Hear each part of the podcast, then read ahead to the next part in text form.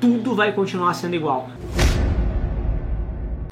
Todo mundo, sem exceção que está aqui nessa sala, não tem ideia do fenômeno sociocultural e econômico que é a internet.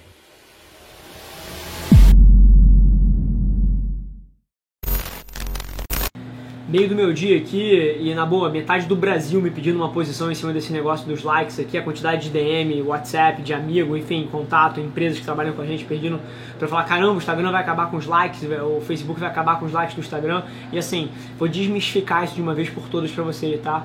Eu tô vendo muita gente falando merda em relação a isso, isso não muda nada em termos de uma estratégia digital em 2019. Eventualmente, se o teste passar, se não passar, tudo vai continuar sendo igual. Porque o que vencia antes e o que vence agora e o que vai vencer para sempre são duas coisas: um bom conteúdo e autenticidade.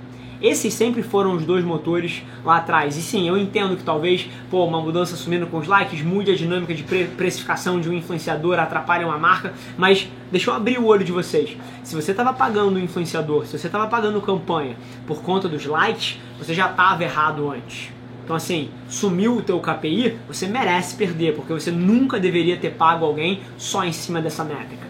Então, quebrando o ruído aqui, o que dava certo antes, que é um excelente conteúdo e autenticidade, vai ser o que continua funcionando com like ou sem like para frente.